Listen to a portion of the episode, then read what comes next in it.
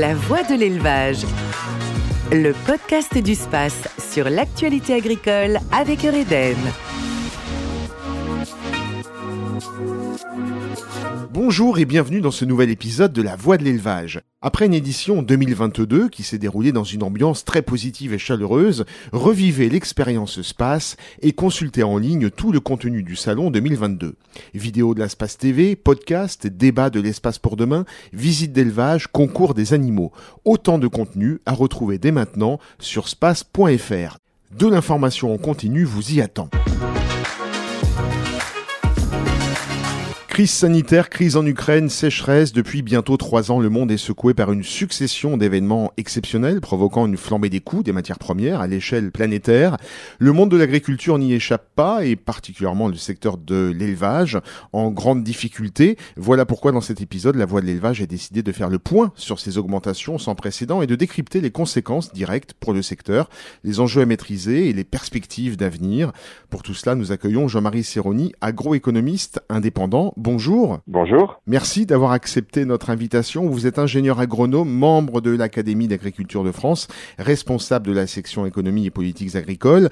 En septembre 2022, vous avez publié un livre sous forme d'essai prospectif intitulé 2041, l'Odyssée paysanne pour la santé de l'homme et de la planète aux éditions France Agricole. Vous connaissez donc parfaitement le milieu de l'élevage. Quelles causes et mécanismes identifiez-vous pour expliquer ces flambées des prix concernant les matières premières en préambule? Alors, le, prix des, des, matières premières, effectivement, euh, augmente euh, fortement et depuis un certain temps. La première chose qu'il faut bien avoir en tête, c'est que sur un certain nombre de matières premières, cette hausse a été accélérée ou accentuée par la crise euh, en Ukraine, l'agression de la Russie vis-à-vis de l'Ukraine, mais elle n'en est pas à l'origine. L'augmentation des prix, notamment des cours de céréales, avait démarré sensiblement avant dès l'automne 2021. Avec le Covid, en fait. Alors, sur les céréales, non, le Covid avait relativement peu joué. Le Covid avait joué sur les matières premières non agricoles parce que la Chine a redémarré la première phase de Covid euh, très fort et, et, un peu avant nous, et donc elle a aspiré énormément de matières premières dans le développement de son économie, ça a relativement peu joué sur le marché des céréales, même si elle stockait. Ce qu'il faut voir, c'est que depuis, un certain, depuis deux ou trois ans, sur le marché des céréales, par exemple, les stocks disponibles dans les pays exportateurs, il n'y a que 10 pays exportateurs de céréales qui font l'énorme, la, la quasi-totalité des exportations. Leurs stocks baissent régulièrement. Ce qui veut dire qu'en fait, la demande augmente et la production n'augmente pas aussi vite. Donc, euh, on a un marché qui est globalement plus tendu. On a la même chose sur le lait, sur, sur les poudres de lait, où, où les Chinois, alors, par contre, en, en, poudre de lait, les Chinois en ont beaucoup acheté en 2021.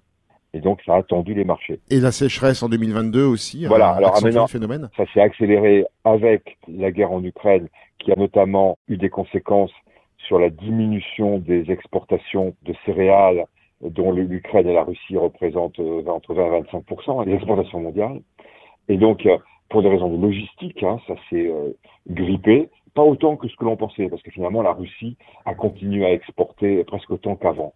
Et l'Ukraine, après les premiers effets au printemps, a réussi à remettre en place quelques circuits par voie terrestre, par voie ferroviaire, et puis des accords qui ont été trouvés pour les, des corridors sur la mer Noire, euh, pour exporter des bateaux, tout ça pour nourrir notamment le, les bords de la Méditerranée et l'Afrique. Donc ça s'est tendu, mais ça n'a pas été la catastrophe que l'on pouvait craindre au début de l'année.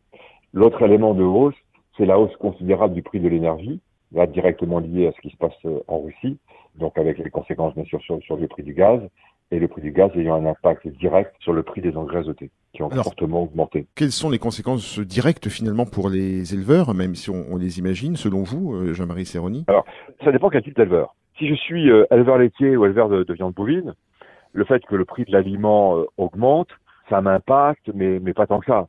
Si je suis producteur de porc ou de volaille, le fait que le prix des, céréales augmente, ça m'impacte directement puisque ça représente 70-75% de mes coûts de production et si je ne suis pas moi-même euh, producteur de céréales. Donc euh, voilà, ça, ça impacte.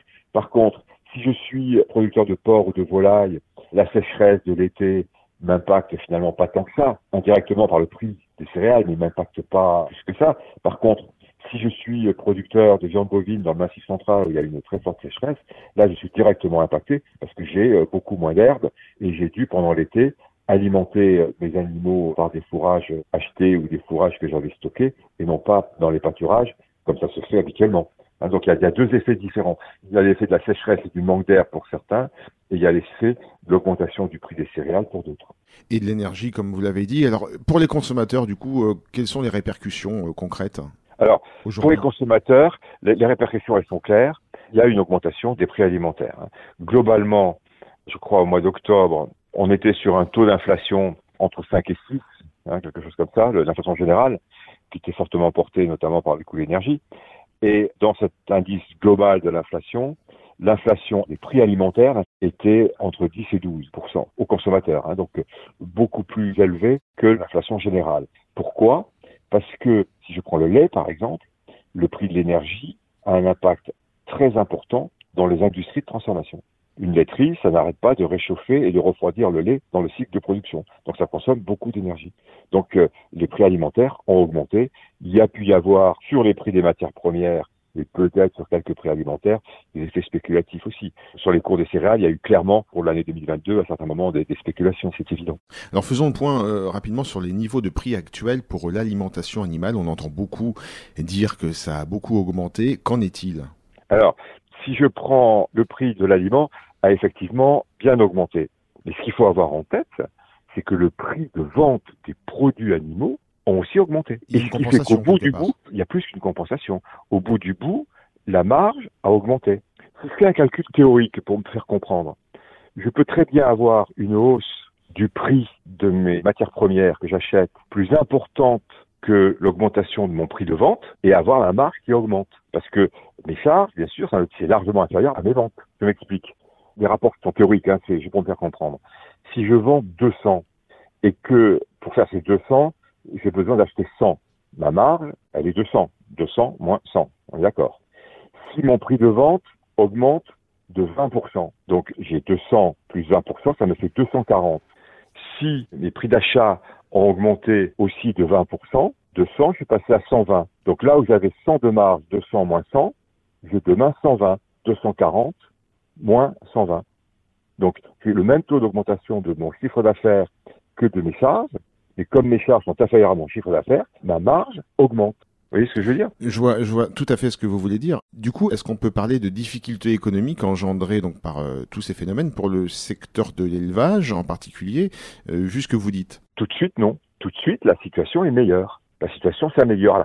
Ça dépend après à quoi on la compare. Si on la compare les très bonnes années d'il y a deux ou trois ans, on n'est peut-être pas à ce même niveau. Mais si on se compare à l'année dernière, la, situation est plus favorable. On n'a jamais, si je prends les éleveurs de viande bovine, on n'a pratiquement jamais vendu la viande bovine depuis 10 ou 15 ans, ça c'est sûr. On n'a jamais vendu la viande bovine au prix où on la vend aujourd'hui. J'étais il y a deux jours, je, faisais une assemblée générale dans le massif, enfin en Corrèze, dans le grand bassin à l'étang. Les résultats étaient bons et le prix de la viande, je crois, avait augmenté entre 35 et 40 donc on est dans une situation euh, qui n'est pas la catastrophe. Pour autant, il y a des inquiétudes sur ce qui va se passer demain. Je m'explique. J'allais vous demander justement quelles sont les perspectives dans le contexte actuel. Euh, voilà. Il faut faire attention sur la question des périodes. Je caricature. Donc ce que je vais dire n'est pas faux, mais c'est un peu plus subtil que ce que je vais dire. Mais en gros, en 2022, on a vendu des produits agricoles au prix de 2022 et on les avait fabriqués avec des charges du prix de 2021. Hmm. Ils avaient les engrais, ils ont pas acheté les engrais au printemps ou à l'automne 2022 quand ça a augmenté, ils les avaient avant. Donc on a eu un produit qui a augmenté et les charges qui étaient presque en gros les prix de vente de l'année précédente. Et là, beaucoup d'agriculteurs ont peur aujourd'hui. Ils ont acheté leurs charges et ils ont bien vu auquel prix ils les ont achetés cher. Et ils se disent, mais si on ne vend pas nos produits dans quelques mois aussi fiers que ce que l'on vend aujourd'hui, on va se faire étouffer. Et donc il y a une inquiétude aujourd'hui. Des craintes en fait. Voilà. Et c'est très très classique dans une longue expérience. Hein. Je suis en fin de carrière. On a toujours connu ça. Mais quand les années sont pas mauvaises ou sont bonnes, on pense à la suivante et on a toujours peur que ça soit plus compliqué. Donc on mélange dans le cycle économique, c'est en continu, quoi. Hein. Donc, quand on calcule, il faut bien voir à l'instant T où on en est et comment on sera demain. Alors, c'est sûr que si demain les cours se cassent la figure. Oui, il y aura des réelles difficultés économiques à ce moment-là. Hmm. Si on prend les éleveurs céréaliers, où on a des marchés à terme, donc on a des indications de prix, les indications de prix pour la campagne prochaine sont bonnes. Hein. Très bien. Eh bien, merci Jean-Marie Serroni pour euh, ces explications très claires. Euh, merci beaucoup et à très bientôt dans la voie de l'élevage. À bientôt, merci. Au revoir. Retour maintenant sur quelques faits marquants de l'actualité. Les sixièmes assises de l'agriculture, organisées par Ouest France, se sont déroulées le 13 octobre dernier à Laval en Mayenne. Le but Débattre de l'avenir grâce à une quarantaine d'intervenants d'horizons très variés qui ont pu échanger pendant cette journée riche d'enseignements sur les enjeux majeurs de l'agriculture. La souveraineté alimentaire, l'agroécologie, le climat, le revenu des agriculteurs et le renouvellement des générations, ou encore le bien-être animal. À noter que pour la première fois, un ministre de l'Agriculture en exercice est intervenu aux assises en la personne de Marc Fesneau. Parmi les conclusions de cette journée, pas de souveraineté alimentaire française possible sans réelle puissance agricole. Mais pour cela, la France effectue encore trop d'importations, en particulier dans la volaille. Quant à la guerre des prix, orchestrée par la grande distribution, celle-ci propose des hausses bien plus faibles en France que dans d'autres puissances mondiales. Autre nécessité pour parvenir à cette souveraineté alimentaire, plus d'agriculteurs et mieux rémunérés, surtout à l'heure où se pose cruellement la question du renouvellement des générations. Prochain rendez-vous des assises de l'agriculture en 2023. Une campagne de communication digitale pour favoriser l'échange entre les agriculteurs et les accompagner vers des pratiques innovantes. Cette initiative des chambres d'agriculture propose depuis septembre et jusqu'à décembre une campagne de 8 vidéos sur les réseaux sociaux dans lesquelles deux agriculteurs se rencontrent et confrontent leur approche de l'agriculture. Le pitch L'un souhaite développer une nouvelle activité ou se lancer dans un nouveau projet sur son exploitation. Il rend donc visite à un autre qui a déjà bénéficié d'un accompagnement des chambres d'agriculture pour parvenir à ce développement. Ensemble, ils échangent sur les démarches à suivre pour réaliser le projet.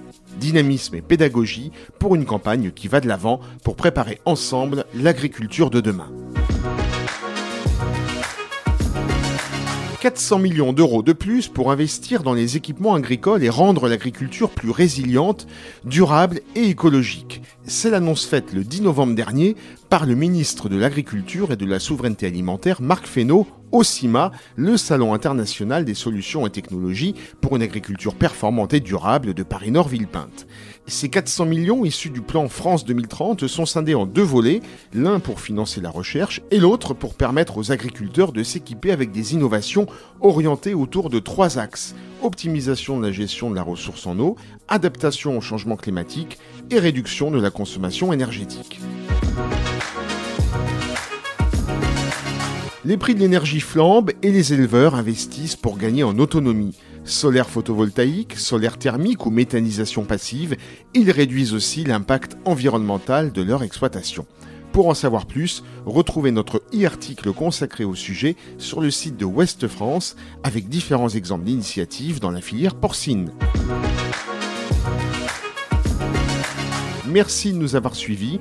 Vous retrouvez ce podcast sur space.fr, sur les principales plateformes d'écoute et sur le mur des podcasts de Ouest France. Rendez-vous le mois prochain. À bientôt. La voix de l'élevage. Le podcast du space sur l'actualité agricole avec Eureden.